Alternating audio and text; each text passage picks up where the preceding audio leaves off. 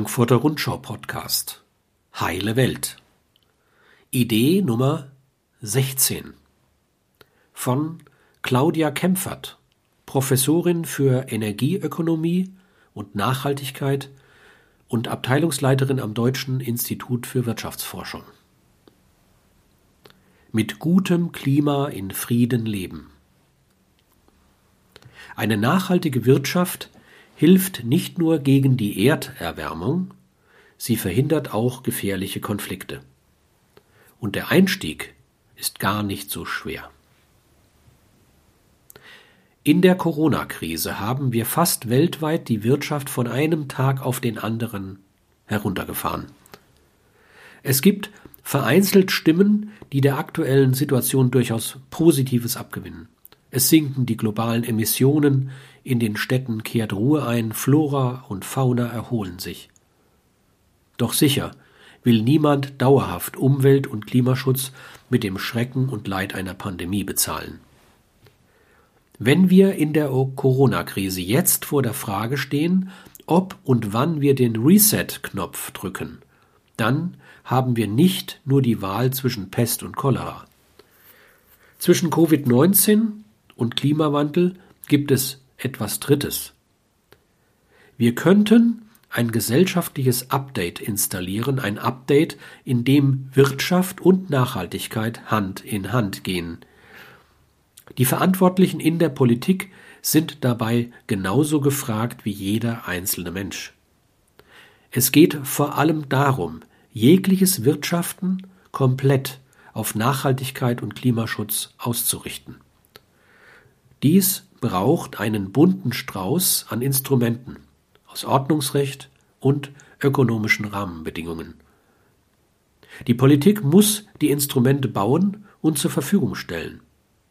Die Menschen müssen dann verantwortungsbewusst, kreativ und harmonisch auf ihnen spielen.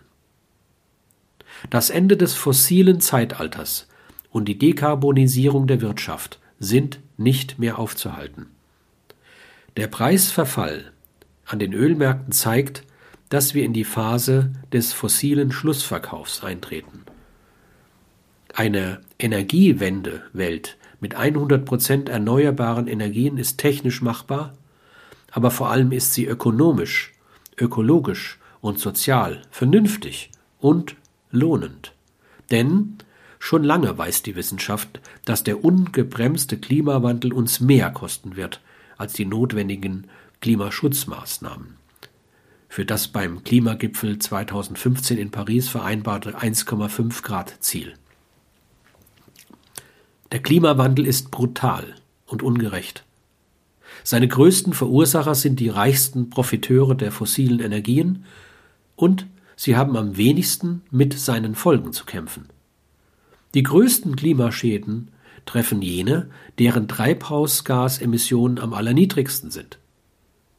Hinzu kommt, dass die Emissionen dort zu Buche schlagen, wo produziert wird, nicht dort, wo konsumiert und verbraucht wird. Die Ärmsten der Welt müssen die Folgen eines Energieverbrauchs tragen, den die wohlhabenden Industrieländer zu verantworten haben und nicht zu ändern bereit sind. Wenn die Weltnationen nicht nur Klimaziele formulieren, sondern auch tatkräftig und entschlossen konkrete Maßnahmen ergreifen, um diese Ziele zu erreichen, dann kann unser im Weltmaßstab kleines Deutschland in seiner Vorbildfunktion große Wirkung haben. Nicht zuletzt als Friedensstifter. Denn die meisten aktuellen Kriege sind schon heute Konflikte um mangelnde Ressourcen. Energie ist eine der wichtigsten Ressourcen für die Wirtschaft aller Staaten. Wer sich nicht um Ölquellen streiten muss, weil Solarzellen auf den Hausdächern die regionale Wirtschaft beflügeln, findet vielleicht auch friedliche Wege für ein fruchtbares soziales Miteinander. Wer hier innovative Ideen und zukunftsweisende Impulse liefert, kann so manchen Konflikt aus der Welt schaffen. Als Land der Erfinder und Ingenieure könnten wir auf diese Weise Energie und Frieden in der Welt verbreiten. Ob in den USA oder in Afrika, in Indien, China oder in Deutschland. Die erneuerbaren Energien und der Klimaschutz sorgen schon heute überall auf der Welt für Bildung und Wohlstand.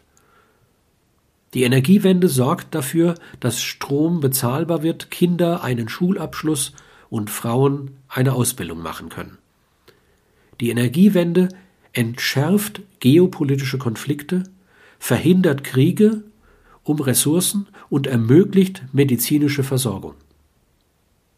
Die Energiewende bietet Menschen, die sonst mangels Perspektive aus ihrer Heimat flüchten müssten, eine Zukunft und eine Existenzgrundlage. Kurz, die Energiewende ist die wichtigste Antwort auf die in aller Welt schwelenden Konflikte, den Terror, die Angst, die Armut. Es bedarf eines kompletten Umsteuerns in allen Bereichen. Ab sofort muss jede Investition statt in fossile in erneuerbare Energien fließen. Das Motto lautet Renewables First. Also Schluss mit Subventionen für fossile und atomare Energien. Stattdessen müssen die Folgeschäden endlich eingepreist werden. Wenn Öl, Gas und Kohle so teuer wären, wie es wie sie es in Wahrheit sind, würden die Leute mit großer Begeisterung auf Wind, Wasser, Sonne und Geothermie umsteigen. Wir brauchen eine Regulierung der Finanzmärkte für attraktive Investitionen in die globalen Energiewende, in die globale Energiewende. Dazu müssen alle erneuerbaren Energien, ob Wind, ob Wasser, Solarenergie, Geothermie oder Biomasse, alle Kapazitäten müssen ausgebaut werden. Außerdem müssen vielfältige Flexibilitätsoptionen miteinander kombiniert werden, um die Integration fluktuierend, also mit schwankender Leistung, eingespeister Wind- und Solarenergieanlagen optimal zu gewährleisten. Das ist der Anfang und mit dem entsprechenden politischen Willen leicht umzusetzen.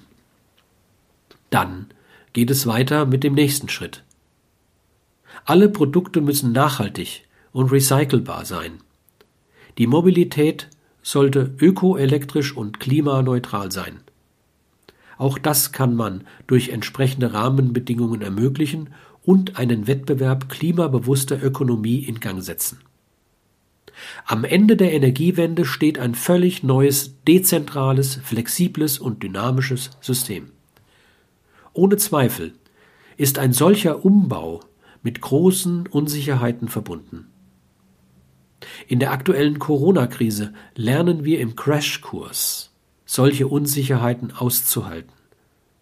Zwar wird allen halben nach einer starken Hand gerufen, aber unser föderaler Staat mit seinen demokratischen Checks and Balances Strukturen erweist sich im internationalen Vergleich durchaus als ethisch und ökonomisch wettbewerbsfähig. Bürgerinnen und Bürger zeigen sich derzeit in sehr viel stärkerem Ausmaß bereit, neue Wege zu gehen, als mancher gedacht hätte. Technische Innovationen werden wohlwollend akzeptiert. Neue Kultur- und Arbeitstechniken beim Shopping oder im Homeoffice werden erlernt. Die Gesellschaft zeigt bewundernswert steile Lernkurven. Corona und Klimakrise weisen Ähnlichkeiten im, im, in Ablauf und Lösung auf. Covid-19 zwingt uns in jeder Hinsicht zur Fokussierung auf die kurzfristige Lösung. Beim Klimaschutz gibt es viel zu tun, aber wir haben dabei eine längere Perspektive. Deswegen ist es angebracht, schon jetzt, also noch inmitten der aktuellen Corona-Krise, mitzudenken, wie wir in der Bewältigung der ersten auch gleich die zweite Krise in Angriff nehmen können. Wie können wir die drohende Klimakrise verhindern oder zumindest abmildern? Die Wissenschaft hat vor Pandemien lange gewarnt und auf Basis früherer Erfahrungen mit den Coronavirus-Krankheiten SARS und MERS entsprechende Szenarien für ähnliche Krisen erstellt. Auch vor der Klimakrise haben Wissenschaftler lange gewarnt und Vorschläge entwickelt, um die Emissionen nicht zu sehr ansteigen zu lassen. Flatten the curve. Inzwischen merken wir, dass sich die Negativszenarien bewahrheiten. Für beide Krisen gilt daher, je stärker wir die Infektionsmöglichkeiten begrenzen und je früher wir die Emissionen senken, desto länger haben wir Zeit. Wir müssen heute handeln, um die Katastrophen von morgen und übermorgen zu verhindern. Wir müssen Entscheidungen treffen und Prioritäten setzen. Wir müssen Bewährtes fortführen, aber auch Experimente wagen. Dafür brauchen wir Grundlagen, Wissen, Fakten, Erkenntnisse und jede Menge Kraft. Bei der Corona-Krise lernen wir zudem, wie sehr es in einer starken Demokratie auf uns alle ankommt. Nichts ist derzeit so wichtig wie verantwortungsbewusste und verbindliche Solidarität. Davon können wir im Hinblick auf den Klimaschutz lernen. Es geht um einen Generationenvertrag. Heute stärken die Jungen die Alten durch ihr konsequentes Social Distancing äh, Verhalten. Distancing Verhalten. Morgen stärken die Alten die Jungen, dann durch konsequenten Klimaschutz. Derzeit werden wir mit der Nase draufgestoßen über die unantastbaren Prinzipien der Demokratie nachzudenken und für sie einzutreten. Selten zuvor wurde so intensiv über Reise- und Meinungsfreiheit, Versammlungs- und Religionsfreiheit als zentrale Werte diskutiert. Es gibt eine große Sensibilität dafür, dass jede staatliche Machtausübung durch das Volk legitimiert sein muss. Und dass wir alle dafür Sorgen tragen müssen, dass das auch so bleibt, auch wenn wir vorübergehend auf bestimmte Freiheiten verzichten. Es geht nicht nur um uns selbst und den eigenen Konsum, sondern um die Familie, die Freunde, die Schule, die Organisation, den Betrieb, die Stadt. Ja, plötzlich geht es um die ganze Welt. Unser Tun hier und jetzt hat Auswirkungen auf Menschen morgen und überall. Wir übernehmen Verantwortung, die größer ist als unser individuelles Handeln. Wir brauchen eine Fehlerkultur, bei der alle dazulernen dürfen. Auch Klimaschutz braucht Engagement und lebt von Partizipation. Die große Klimalösung finden wir also nur, indem wir möglichst viele verschiedene Projekte der Bürgerbeteiligung starten und erfolgreich durchführen. Auch neue Formen der Zusammenarbeit zu entdecken, kann ein Beitrag für eine nachhaltige Zukunft sein. Wir sollten ausprobieren, mit welchen Methoden eine Gruppe möglichst unterschiedlicher Menschen am effizientesten zu gemeinsamen Verabredungen kommt beginnen wir eine moderne Lern- und Fehlerkultur, bei der alle Beteiligten ohne Sorge scheitern und daraus lernen dürfen. Arbeiten wir mit Zutrauen statt mit Druck. Loben wir Mut, feiern wir Erfolg, entzünden wir ein Feuerwerk der Ideen und Taten und geben wir Gedankenfreiheit. Jetzt geht es darum, Strukturen zu schaffen – um allen beteiligten Menschen Sicherheit zu geben, dass ihre Verhaltensänderung zugunsten des Klimas keine negativen Auswirkungen beispielsweise auf ihre soziale Teilhabe oder ihre Mobilität hat. Wir brauchen Ideen und originelle Anreize, um zu einer nachhaltigeren Lebensweise zu motivieren. Wieso nicht beim nächsten Vereinsfest vegetarische Würste oder Gemüse auf den Grill legen? Wieso den Gästen im Unternehmen nicht ein ÖPNV-Ticket statt einer Parkmünze geben? Warum auf der Website der Anreise von der Autobahn beschreiben, aber nicht die bequemste Fahrt mit dem ÖPNV oder die sicherste und schönste Strecke mit dem Rad? Und so geht es weiter. Wie wäre es mit Büroschlüsseln, die wie im Hotel als Zimmerkarten und Elektroschalter funktionieren? Wie wäre es mit Bewegungsmeldern in Toiletten, Fluren und Treppenhäusern? Wie wäre es mit Leihrädern auf dem Gelände und individuellen Dienst E-Rädern? Wie wäre es mit wiederverwendbaren Coffee-to-go-Bechern, auch an Betriebskaffeeautomaten? Auch der Siegeszug des Autos hat nur zehn Jahre gedauert.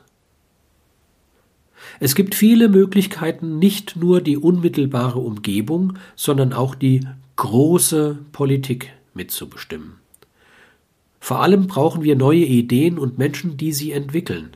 Dabei können wir gar nicht radikal genug denken. Die britische Universität Cambridge hat eine neue Forschungsstelle geschaffen, an der sie radikale Lösungen für den Klimawandel erforschen will. Wem Cambridge zu weit weg ist, der kann vor der eigenen Haustür anfangen. Sind die Klimaziele 2030 überhaupt noch erreichbar?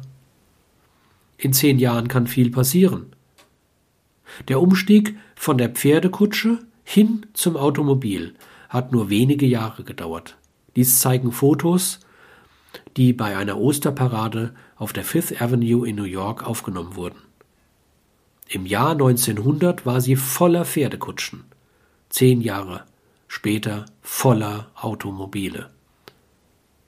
Dass es in kürzester Zeit durchaus möglich ist, einen vollständigen Wandel herbeizuführen, erleben wir auch aktuell im Corona-Stresstest.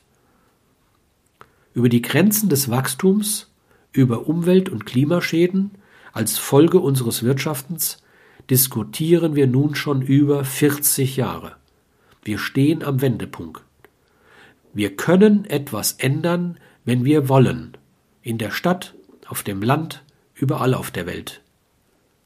Die Zukunft ist demokratisch, divers, vernetzt, intelligent, partizipativ, resilient, grün, zirkulär, gesünder, gesellschaftlicher, glücklicher. Jetzt muss endlich gehandelt werden. Jetzt beginnt ein neues Jahrzehnt. Es beginnt eine neue Woche. Mondays for Future packen wir es an. Dieser Beitrag wurde gesprochen von Erich Ruhl Badi. Alle Beiträge des Podcasts gibt es auch als Buch. Heile Welt erscheint im Frankfurter Sozietätsverlag. Es kostet 15 Euro.